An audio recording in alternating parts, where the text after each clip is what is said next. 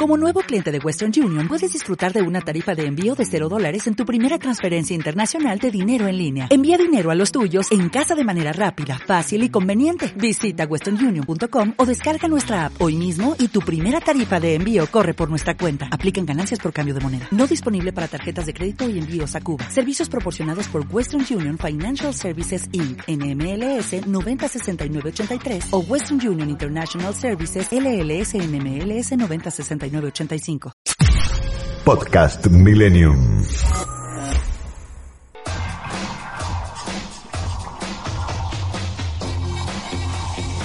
Sábado al mediodía es el momento ideal para informarse, en profundidad, pero más relajados, para entender lo que pasó y prepararse para lo que viene. En una realidad cada vez más compleja, información, análisis y opinión honesta. Dato sobre dato, con Daniel Santoro y José Luis Brea.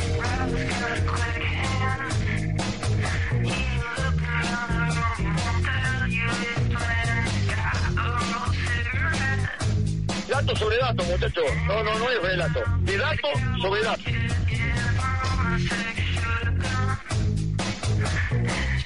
¿Qué tal? ¿Cómo les va? Muy buen mediodía.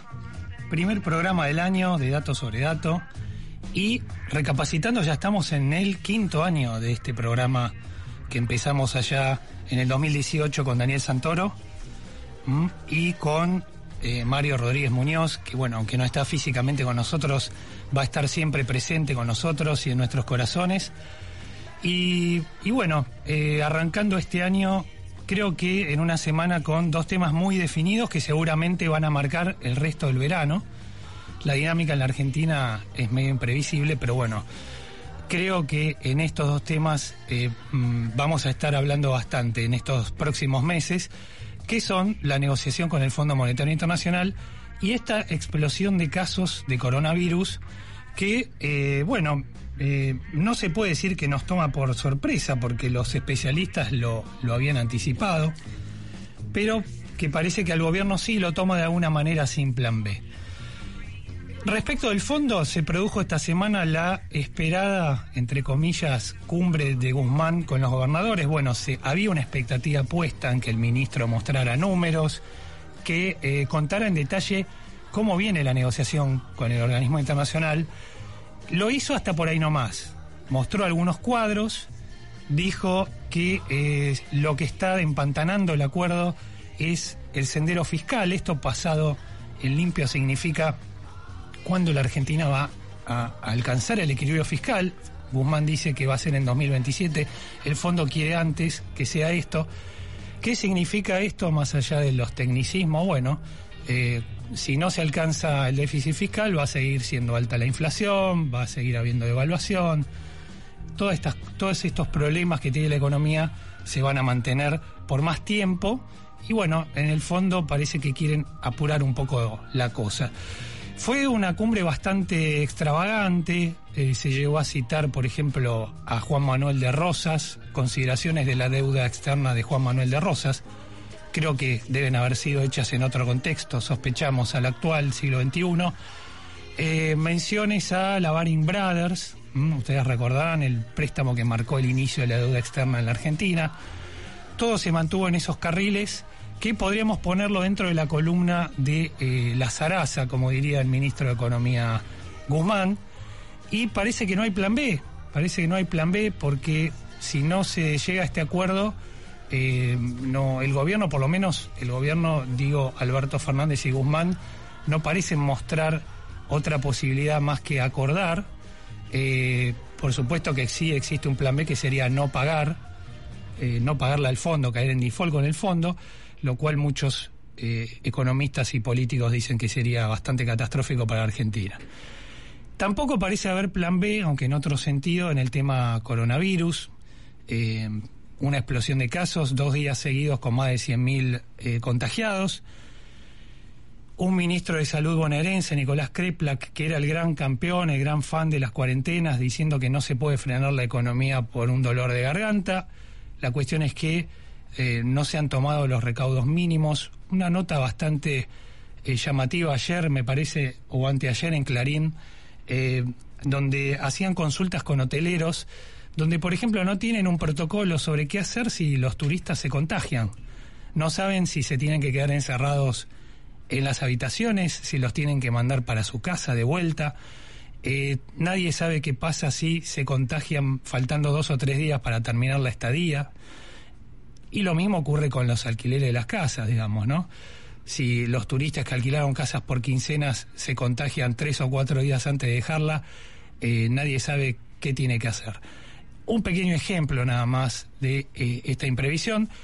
La excusa para no hacer nada, porque realmente no se está haciendo nada, es que no aumentaron las internaciones, pero por otro lado se están colapsando los centros de testeos, se están contagiando el personal de salud, lo cual también pone tensión ahí, pone presión sobre la atención médica. Y atención en lo que tiene que ver con la economía, cada vez más empresas, y ya le han transmitido la inquietud al ministro Guzmán, están teniendo más trabajadores contagiados, con lo cual esto que dice Kreplak de no detener la economía por un dolor de garganta se va a terminar deteniendo igual, o al menos una parte, o al menos en gran parte, por estos problemas eh, en, los, en el personal, en los trabajadores.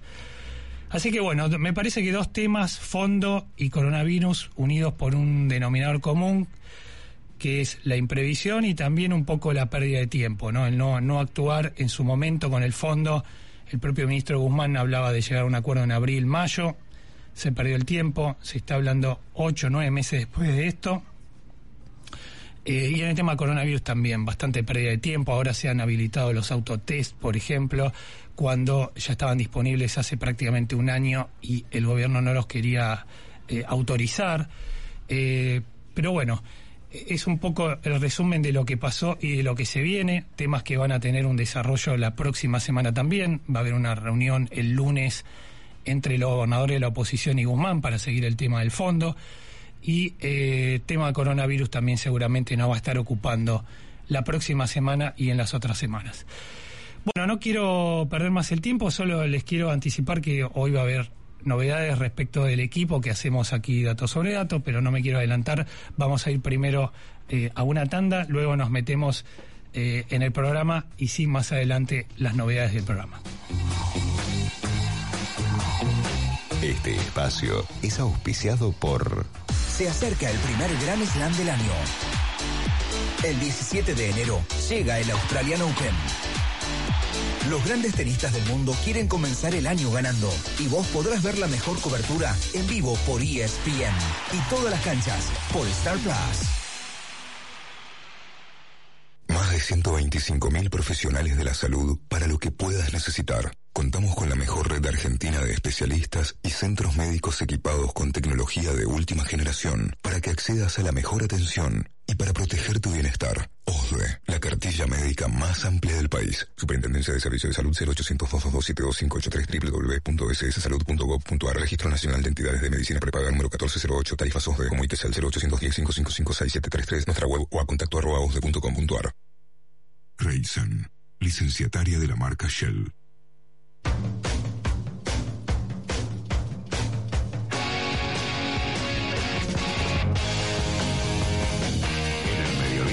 Sábado, dato sobre dato.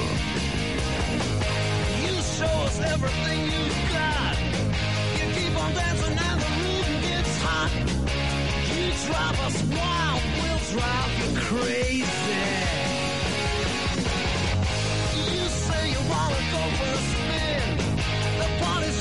begun, we'll let you in. Drive us wild, we'll drive you crazy.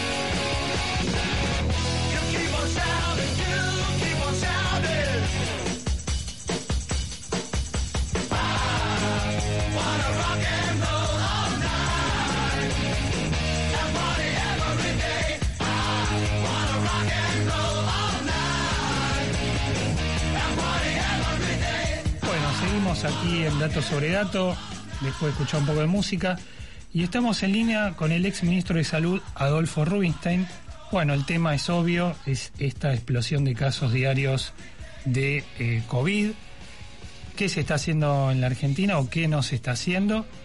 Y sobre todo, ¿qué cabe esperar, no? Si es, si es este, sustentable, por decirlo de alguna manera, este escenario de bueno, como no aumentan las internaciones entre las terapias intensivas, eh, no se puede frenar la economía, vamos a seguir como estamos. ¿Qué tal, Adolfo? José Luis Brea te saluda, ¿cómo estás? ¿Qué tal? ¿Cómo estás? Buen día. Bien, ¿y vos? Bien, aquí estamos.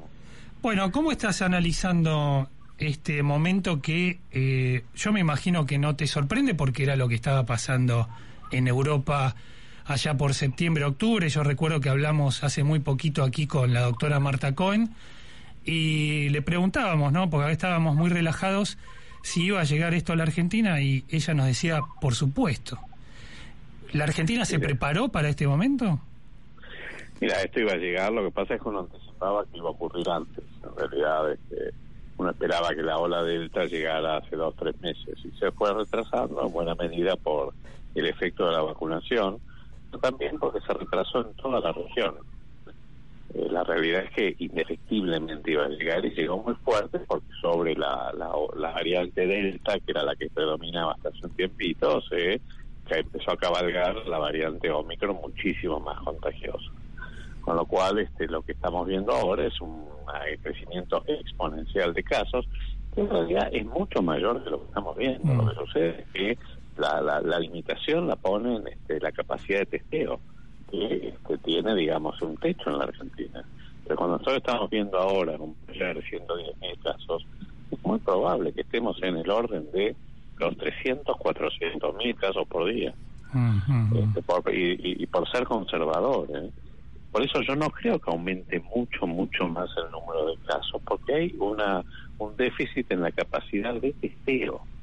Ahora, esto no significa que no esté circulando el virus. Afortunadamente, digamos, este, lo que se está viendo con la variante Omicron al momento es que no parece, digamos, sobre todo, obviamente, en los vacunados, en los que tienen el esquema completo y mejor los que tienen ya la tercera dosis, el refuerzo, no parece este, traer complicaciones graves. Y eso uno lo empieza a ver en los reportes que se están este, viendo de la ocupación de las camas de terapia intensiva. Mm. O sea que básicamente lo que hay son no vacunados.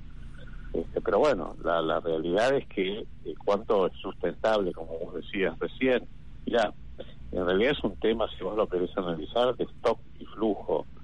Eh, el stock de susceptibles, o sea, de gente que se puede infectar, más allá de que la variante Omicron produce este, mayores reinfecciones que las variantes previas, incluyendo la Delta, de todas maneras, obviamente con la, la población crecientemente vacunada con tres dosis, a eso sumarle los que han tenido la infección, el stock de susceptibles baja rápidamente. O sea, el tema, la medida que el flujo sea este, el flujo se va comiendo el stock de susceptibles. Con lo cual, la verdad es que yo me adelantaría a pensar y no va a durar mucho esta ola. Mm. Yo creo que va a durar muy poquitas semanas más y después va a caer. O sea, lo ves en febrero cediendo un Sí. poco. Yo pienso, viste cómo es esto, ¿no? Mm. Ah, Imprevisible. Mm. imprevisible, pero yo entiendo que sí. Yo me atrevería a decir que en febrero esto va a empezar a bajar y también me atrevería a decir que estamos frente al principio del fin de la pandemia, justamente por este, esta explosión de casos. ¿Vos ves cerca el famosa, la famosa inmunidad del rebaño Sí. con esto? Sí, Mm. sí, Mm. La veo cerca y yo creo que va a ser, se va, vos imaginate, de nuevo, pensemos que estamos viendo 400, 500 mil, en serio, ¿eh? este caso por día reales. Estamos detectando uno de cada cuatro. Claro. Este, esto, digamos, y estamos todavía en crecimiento geométrico, con lo cual, ¿cuánto más puede durar esta ola? O sea, por suerte, estamos hablando, y además esto se da cuando son estos virus extremadamente contagiosos, es porque son muy poco virulentos, Mm. muy poco virulentos. Fíjate que las epidemias de virosis respiratorias, inclusive con otros coronavirus, como fueron el SARS, en, digamos, a principios de este milenio y el MERS unos años después, que eran muchísimo más agresivos y letales, duraron poco y nunca se diseminaron demasiado. Porque justamente el, la, la, digamos, la sustentabilidad de una virosis tiene que ver con que la posibilidad de replicarse este, en el huésped, con lo cual este, por eso estamos viendo esta evolución, esta historia natural de las variantes que este, van perdiendo virulencia y ganando contagiosidad. Eh, algunos infectólogos dicen que si crecen tanto los casos van a terminar creciendo también las internaciones en terapia intensiva. ¿Eso es así? ¿Hay una Sí, relación? sí, está- Mm. están creciendo. Mm. Están creciendo, por supuesto, está desacoplada.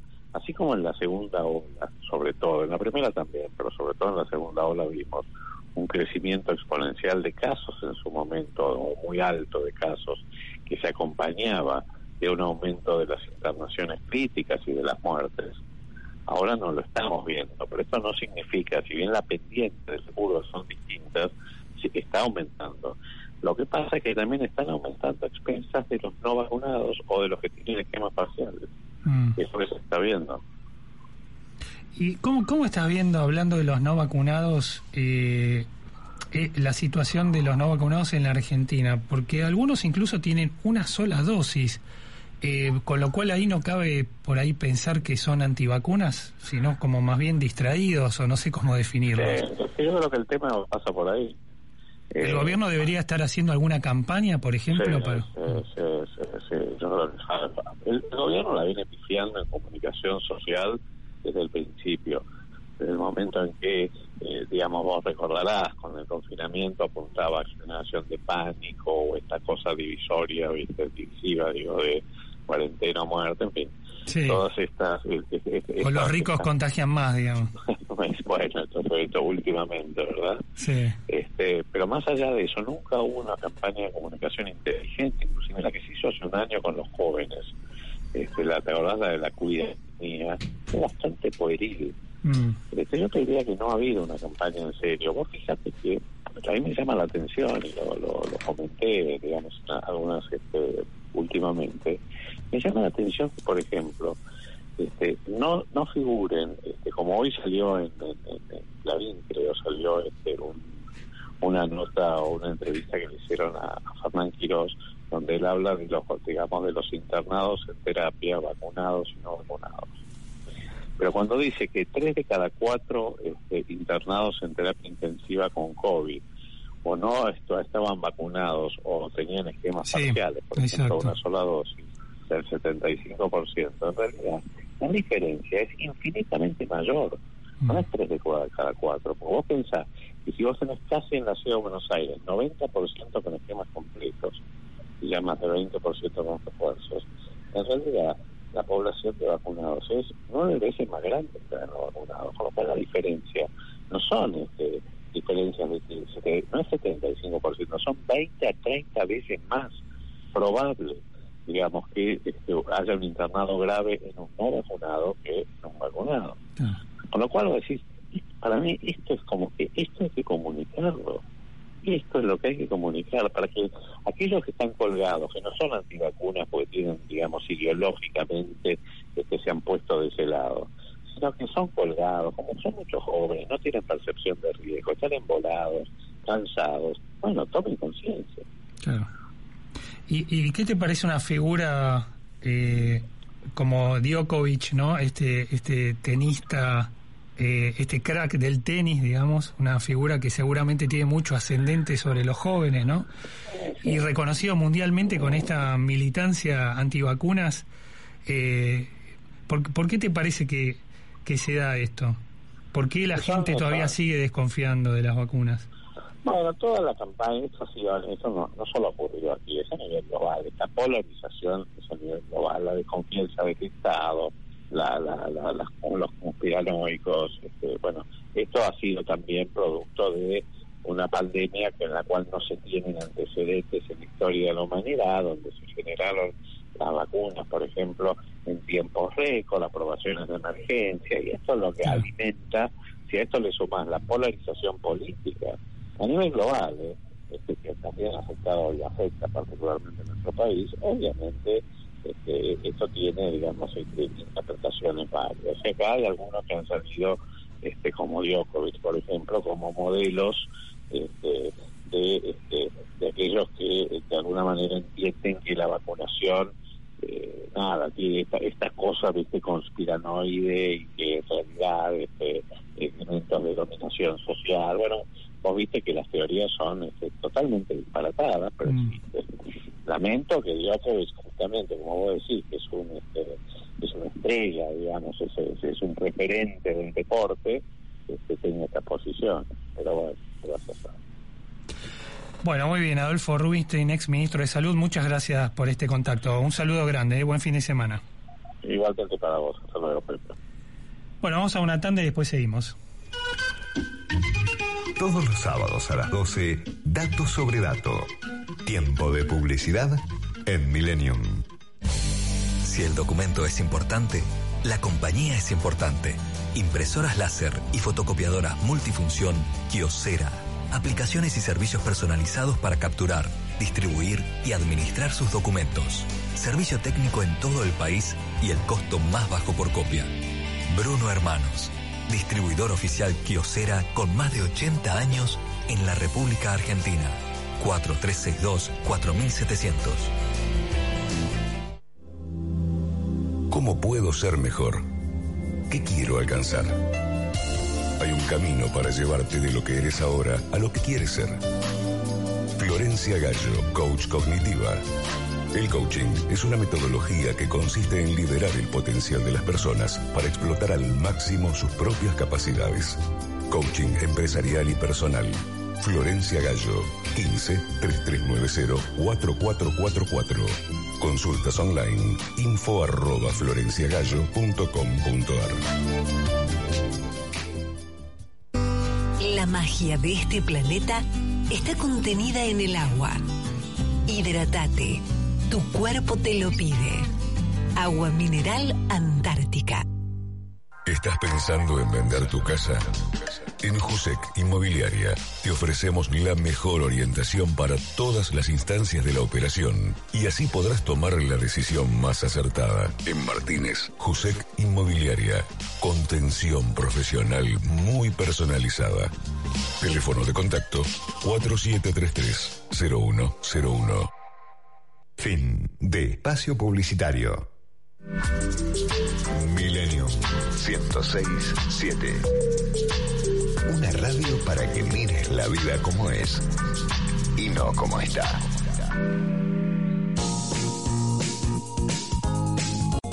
Seguimos en Dato sobre Dato por FM Millennium.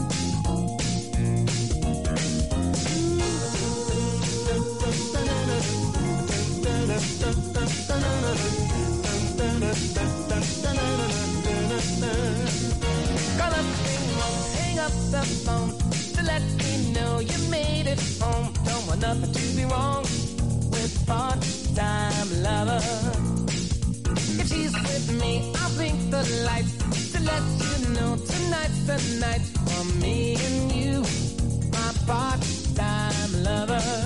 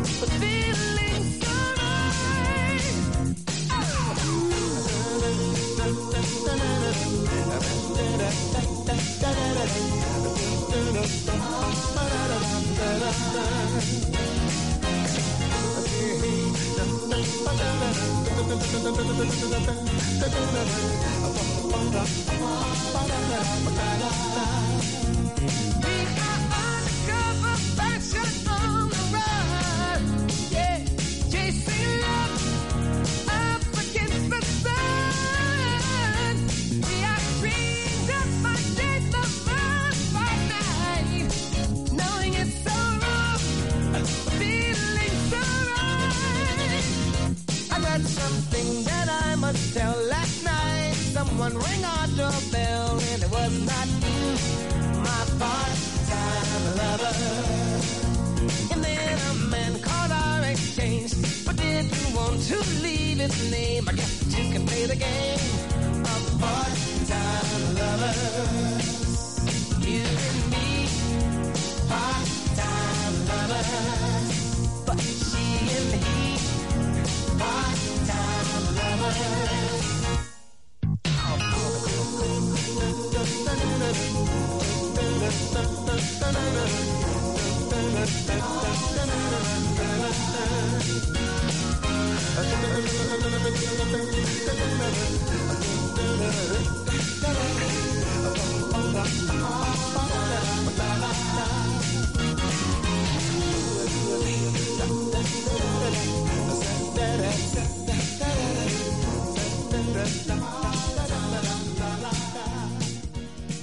Todos los sábados a las 12, Dato sobre Dato.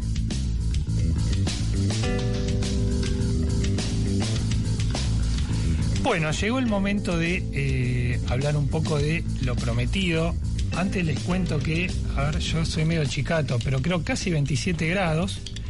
Nos está, está divino, pero ya nos están asustando con que la semana que viene se viene una ola de calor africano. Los porteños somos bastante exagerados con el clima, tanto con el calor como con el frío, pero bueno, parece que esta vez va en serio. Pero más allá del calor, eh, les había dicho al principio del programa que iba a haber novedades en el equipo de Datos sobre Datos este año, así que arrancamos ya 2022 con las novedades. Me refiero a que estamos incorporando una nueva columnista para hablar de temas de negocios y otros, ya nos dirá ella. Eh, aspiramos a que sea eh, una columna no solo de del frío, de los fríos números de los negocios, sino un poquito más que eso. Y me refiero, bueno, a Belén Fernández, a quien la tengo acá sentada a mi izquierda. Le damos la bienvenida. ¿Qué tal, Belén? Hola Pepe, ¿cómo estás? ¿Cómo estás? Un gusto, bien. bienvenida. Gracias, gracias. bienvenida Muy contenta de incorporarme, la verdad. Con Nosotros muchas también. ganas. Nosotros también estamos contentos de que estés acá.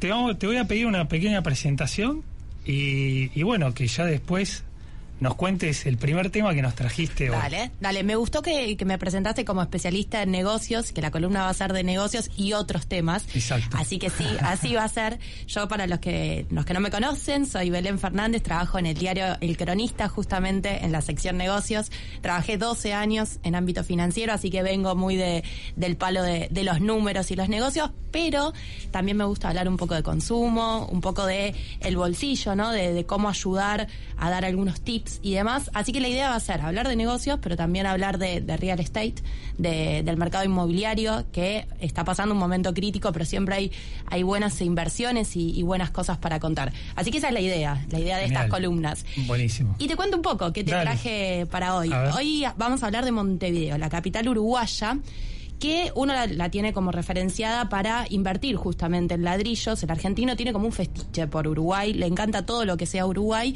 y hace años, Es un amor no correspondido, siempre Sí, digo yo. Sí, es cierto. Yo tengo es amigos cierto. uruguayos y me llevo fantástico con ellos, pero ellos reconocen eso. Es cierto, pero viste que el argentino todo lo que es eh, uruguayo le encanta. Y históricamente siempre estuvo como la, la tentación de invertir en ladrillos en Punta del Este.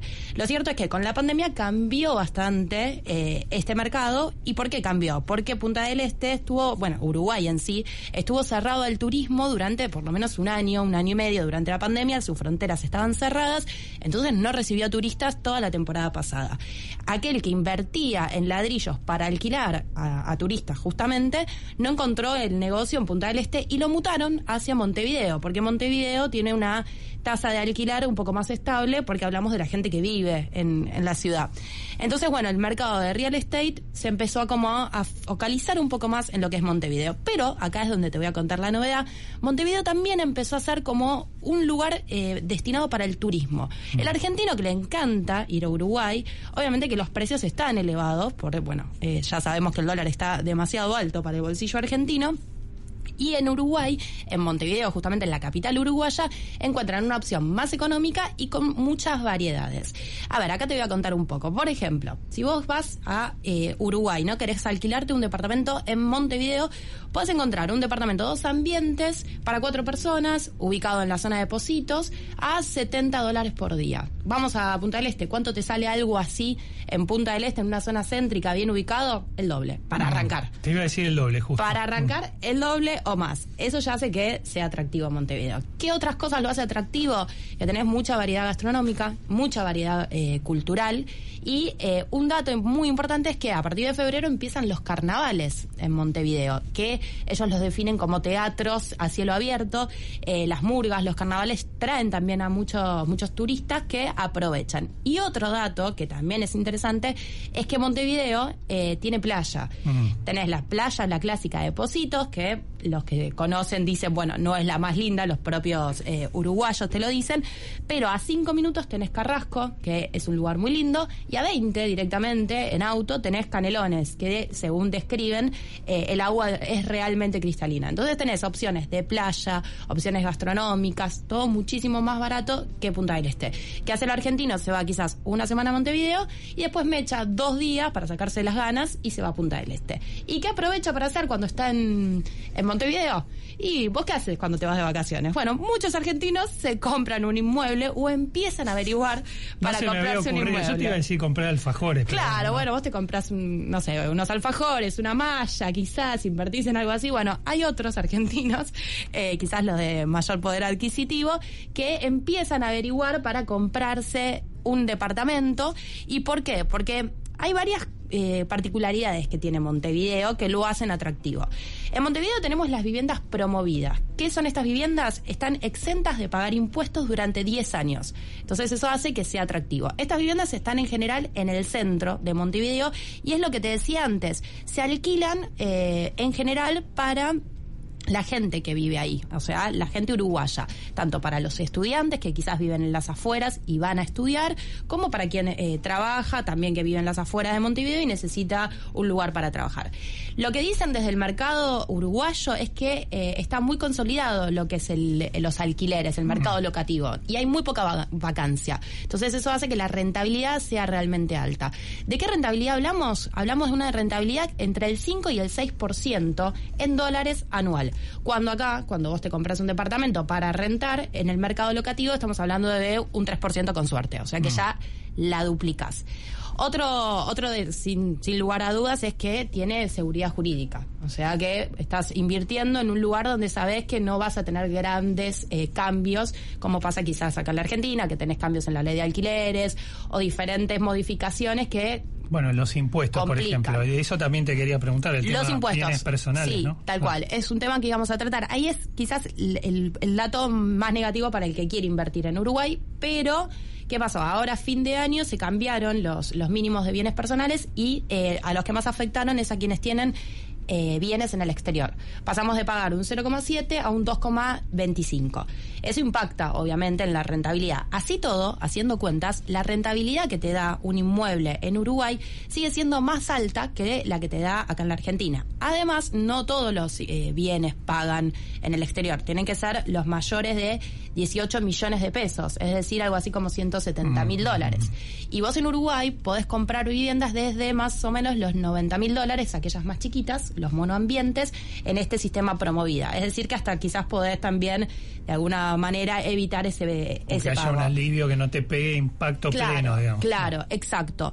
Eh, así que sí, la verdad que las ventajas son altísimas. También tenemos una ventaja que es que en noviembre las fronteras se abrieron eh, en Claro. Uruguay, ya lo sabemos porque vemos las fotos de la gente veraneando en Punta del Este. Eh, entonces, ¿Qué pasa? Podés ir a ver el inmueble, podés ir a ver, porque también hay mucho argentino que busca comprar en pozo, entonces podés visitar lo que vas a comprar, algo que no ocurría durante la cuarentena más estricta, pero que sin embargo, ¿qué hicieron las inmobiliarias y las desarrolladoras uruguayas? Convenios. Hay muchos convenios entre desarrolladoras uruguayas y desarrolladoras argentinas, o mismo inmobiliarias que eh, trabajan allá con inmobiliarias argentinas, para que la operatoria sea mucho más sencilla. Es decir, vos desde acá podés prácticamente, si no querés viajar, comprar un inmueble en Uruguay. La verdad que, que nada, es un mercado que siempre atrae, que, que siempre llama la atención y que, que, como te digo, ¿no? Es el fetiche de- del argentino por tener algo afuera y sobre todo en Uruguay, que es quizás un poquito más sencillo y más cercano que Estados Unidos, que es otro de los Que mercados Miami, que claro. les encanta. El otro mercado donde encanta. además de alfajores te puedes comprar departamentos. Claro, exacto. Bueno, Belén, muchas gracias. Por Bienvenida favor. de nuevo, un gusto. Y bueno, vamos a estar eh, escuchándote en los próximos sábados, en los próximos programas. Bueno, dale, un placer. Hasta luego. Hasta luego. Bueno, vamos a escuchar, vamos a seguir escuchando algo más de música mientras veo que nos visita nuestra productora general María Violita, así que hoy es un día especial.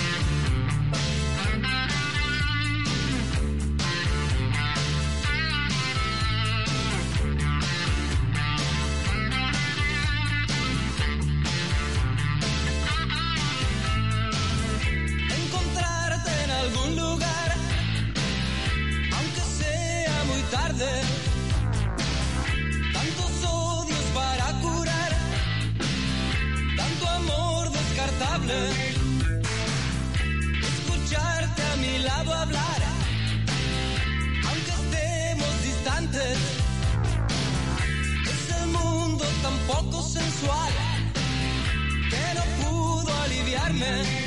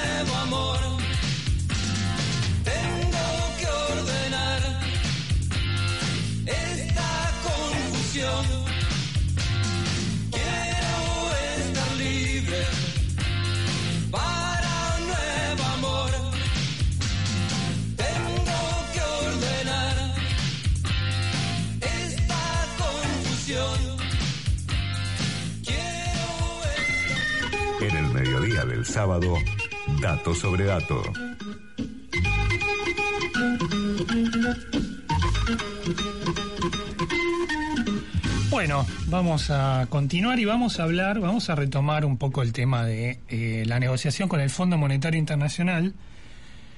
Siempre suelo decir acá que desde afuera las cosas se ven con otra perspectiva. Acá estamos muy metidos a veces en el microclima argentino, las peleas políticas.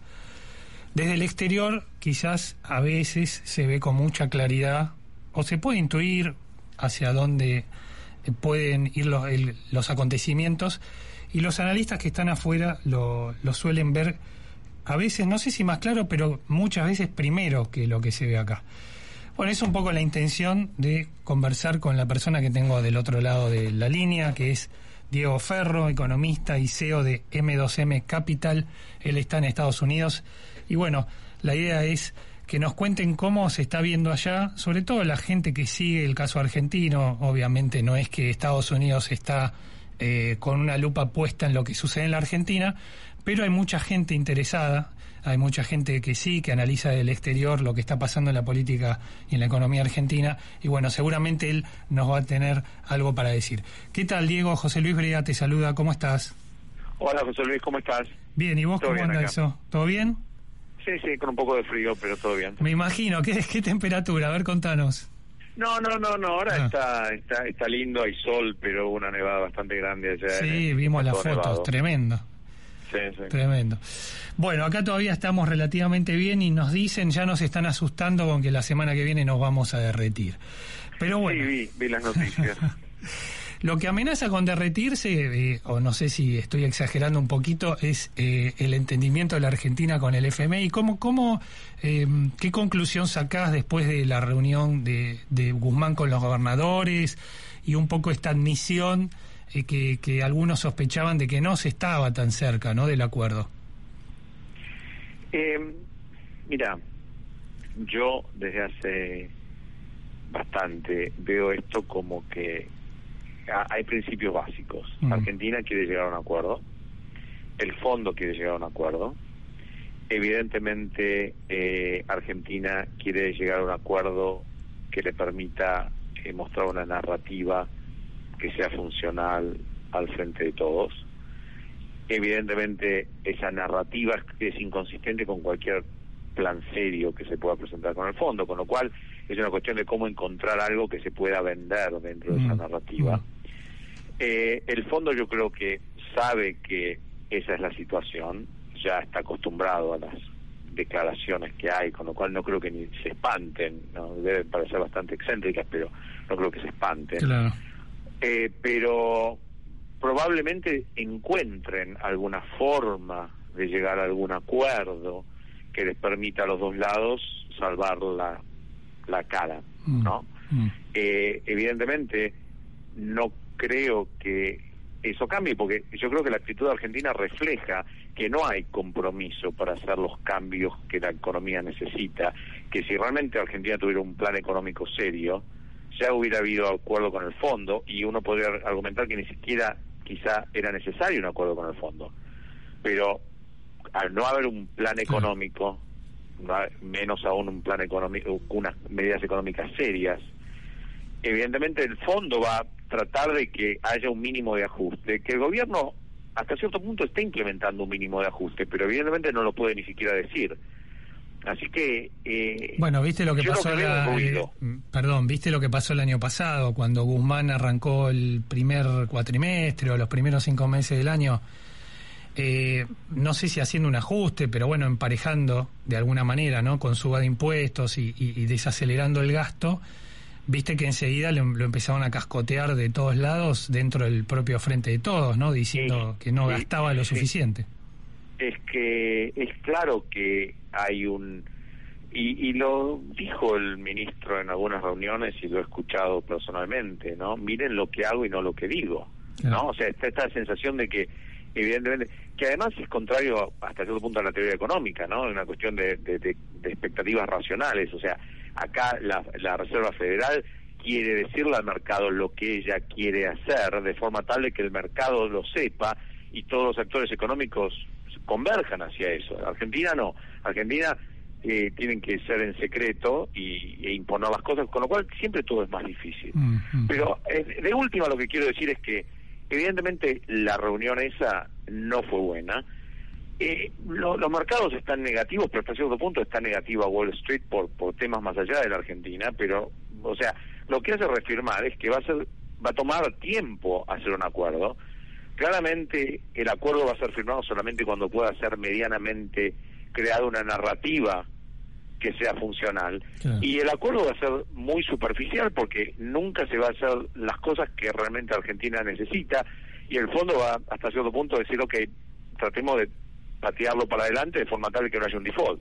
Claro, claro. O sea, todo es bastante inútil. O sea, me acuerdo haber tenido la misma discusión cuando se hizo la reestructuración de deuda, que todo el mundo decía que bueno, se hizo la reestructuración de deuda y para mí no cambió, No no, cambia. cambiaba nada. O sea, hubo una reacción al principio y después cayeron los precios porque lo que va a cambiar la perspectiva de la Argentina no es firmar un acuerdo, es que haya un compromiso a hacer un cambio. Y se está tratando de firmar un acuerdo sin un compromiso a hacer el cambio, con lo cual, que hasta cierto punto hay algo de irrelevante hasta de firmarlo. Pero obviamente es mejor firmar algo que no firmarlo. Claro. Es gracioso porque Guzmán dice que eh, el acuerdo que firmó Macri no sirvió para restablecer la confianza. Él parece que está muy convencido en que por el solo hecho de firmar eh, su acuerdo con el fondo sí la va a restablecer. Por lo que vos decís, no, no. Le va a pasar probablemente lo mismo que le pasó a Macri, según lo que él dice. Bueno, es que es cierto respecto, o sea, el, el plan de Macri y el monto tan alto, entre comillas, del fondo, eh, tenía como sensaciones, hasta cierto punto, usando el lenguaje del plan de Caballo en su momento, de blindaje, ¿no? Mm. O sea, no, me dan tanta plata que no necesito ir al mercado, con lo cual generas confianza. Pero evidentemente no la generó por una cuestión de, de- de que había elecciones y, y una serie de razones que no vienen al caso.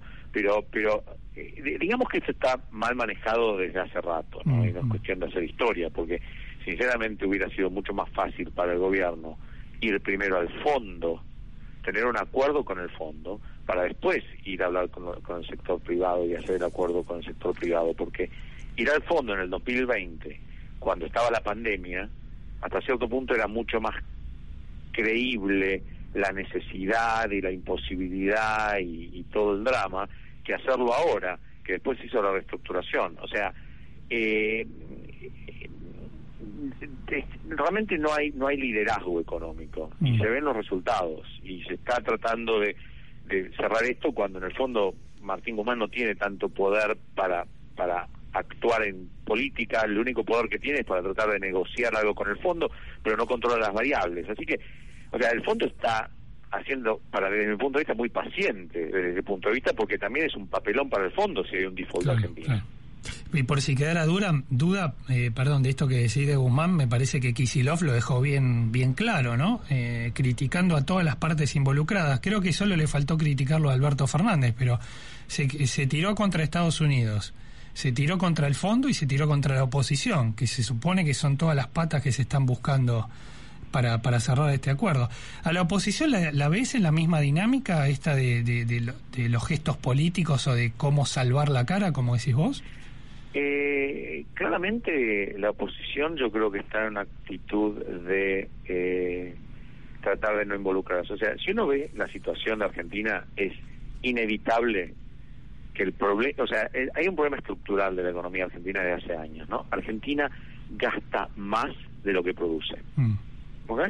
El Estado consume más recursos de los que recupera con impuestos y, y en muchos casos la sociedad gasta más en, en importaciones que en exportaciones. Con lo cual hay un problema de, restric- de restricción de dólares, hay un problema de que obviamente tenés que financiar el, el Estado porque gasta más de lo que ti- de lo que genera y eso te genera en algunos periodos cuando Argentina tiene acceso al mercado externo podés endeudarte que es lo que hizo Macri pero en algún momento dicen ok no te quiero dar la plata me la tenés que devolver y en el momento que no puedo devolver no la puedo devolver entonces ahí tenés que hacer una devaluación brutal para generar dólares para para repagar o entrar en reestructuración o sea este ciclo de la Argentina no existe en otros países ¿no?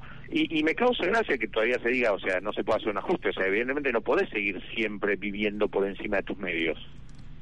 El ajuste no está en... No me acuerdo el textual ahora, pero dijo, el ajuste no está sobre la mesa o el ajuste no, no forma parte del Y- vocabulario. Digamos. como quieras, pero es como la- las los conceptos de represión, o sea, hay ciertas cosas que uno puede cambiar la palabra, pero, o sea, evidentemente si hay actos violentos, de alguna manera hay que hacer algo al respecto. Si se gasta de más y no hay forma de financiarlo, tenés que gastar menos. ¿ok? Eh, y, el, y es evidente que Argentina tiene que hacer eso. Lo que pasa es que, volviendo al tema de la oposición, eh, ir a la campaña del 2023 diciendo que yo lo voy a tener que hacer no es la mejor forma de ir a la campaña. Con lo cual, yo creo que están tratando de estar, decirle, mirá, o sea, evidentemente esto hay que hacerlo este año, el ajuste pagalo vos. Claro. Que es inusual, porque generalmente no lo paga el costo político el peronismo históricamente. ¿No? Pero por eso no se quieren meter. Y ahí, al no meterse, hay distintas versiones, porque obviamente están la- las peleas internas del radicalismo, conjuntos por el cambio, o sea, con, con el PRO. Eh, eh, digamos que, que haya política es un poco triste dado los problemas que hay en la Argentina, pero es entendible. Y el problema hasta cierto punto no es de la oposición, es del gobierno que es el que tiene que tomar las medidas. Y el rol de Estados Unidos están eh, en, en esto, eh, eh, eh, eh, supuestamente bloqueando, ¿viste? Guzmán lo deslizó, dijo que había, no todas las naciones estaban de acuerdo, dijo, en la forma en que estaban viendo el problema, refiriéndose al informe este de, de evaluación del préstamo de Macri eh, y a la negociación actual. Y Kicillof fue más explícito, empezó directamente atacando al gobierno de Estados Unidos. Eh, ¿esta- ¿están, ¿Están así o, o Estados Unidos está un poco como, como esperando que, que, que nosotros nos, nos pongamos de acuerdo y, y recién ahí intervenir? O sea, convengamos que Estados Unidos está con problemas con China, está eh, Rusia en la frontera con Ucrania, hay una pandemia, hay inflación, eh, la Reserva Federal quiere subir las tasas, eh, o sea, di- digamos que en, cuen- en cuanto a tensión de Estados Unidos, este tema está en algún lado del esquema del Departamento de Estado, pero no. Pongamos uno. Eh, Argentina claramente no se hace favores porque sigue coqueteando con, con China, con Rusia. Ahora con la CELAC, con Nicaragua, con, claro. con lo cual, en ningún momento es como quiere mantener todas las cosas eh, abiertas, las opciones abiertas, y después se molesta porque no me quieren hacer un favor especial, que es bastante curioso como concepto, pero bueno, ¿ok? Eh, el, el documento del fondo fue bastante claro, o sea, no hay duda que el plan, que el préstamo fracasó, ¿ok? Pero no creo que fracasó porque, o sea, fracasó porque el mercado no se compró el ajuste, lo vieron como insostenible, sobre todo en, en un contexto de una una, una eh, elección, ¿ok? Eh, el- pero digamos que no es una cuestión que el fondo dijo esto fue corrupto, o esto fue malo, o fue por una cuestión de que me dijo el gobierno americano, ¿ok? Se vio que era un gobierno que tenía cierta credibilidad internacional y que si le daban suficiente plata, el ajuste lo hicieron. Claro, el problema es que era políticamente insostenible y más con- contra elecciones. Y no es porque esté defendiendo el gobierno de Macri en este sentido, pero digamos que no, no hubo nada extraño y la, y la plata se usó para pagar vencimientos de deuda de la Argentina, muchos de ellos viniendo de un déficit que venía del gobierno anterior. O sea, no hay nada inusual. Y desde ese punto de vista, Estados Unidos no quiere que haya eh, ninguna violación de las normas del fondo para hacer esta renegociación.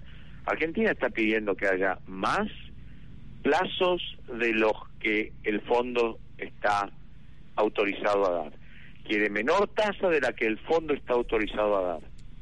Una serie de excepciones que el que las firme, sabiendo que Argentina probablemente no las cumpla, va a quedar en la historia como que, que firmó eso. Entonces, eh, no hay ninguna razón por la que haya un favor especial para la Argentina. Y no creo que haya nadie que se sienta, ni en el fondo ni en la Argentina, traumatizado porque el, el préstamo falló.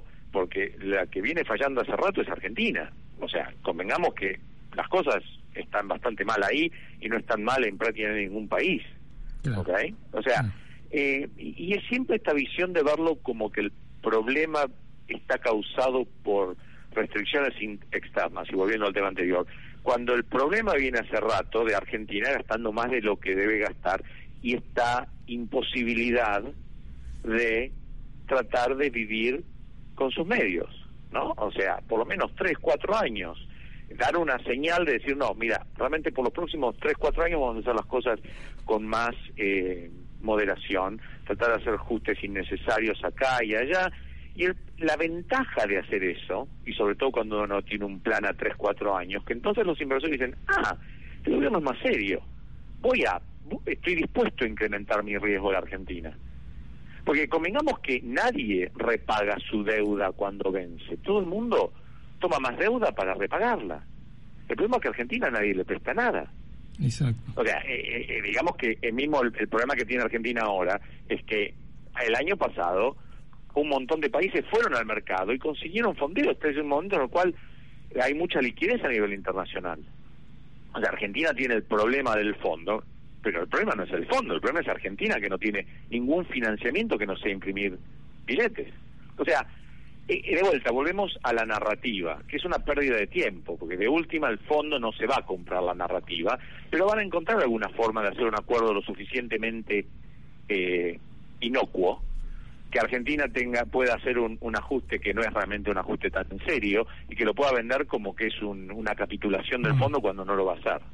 Pero me parece muy difícil que no lleguen a un acuerdo porque ya Mm. te digo, lo- los dos quieren el acuerdo. Lo mismo que pasó con, el, el- con la reestructuración de deuda con el sector privado, que se hizo un acuerdo que para mí fue demasiado generoso para el sector privado, porque Argentina estaba quebrada y, y estaba todo el mundo diciendo que era una cuestión de liquidez.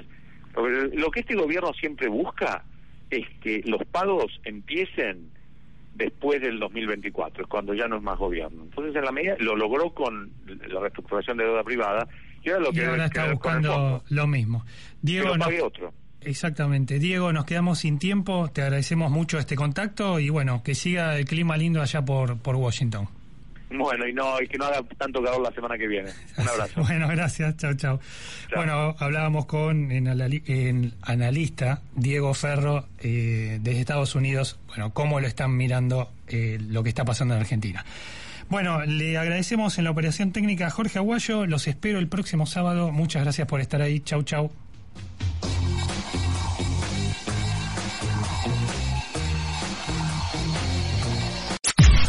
Podcast Millennium.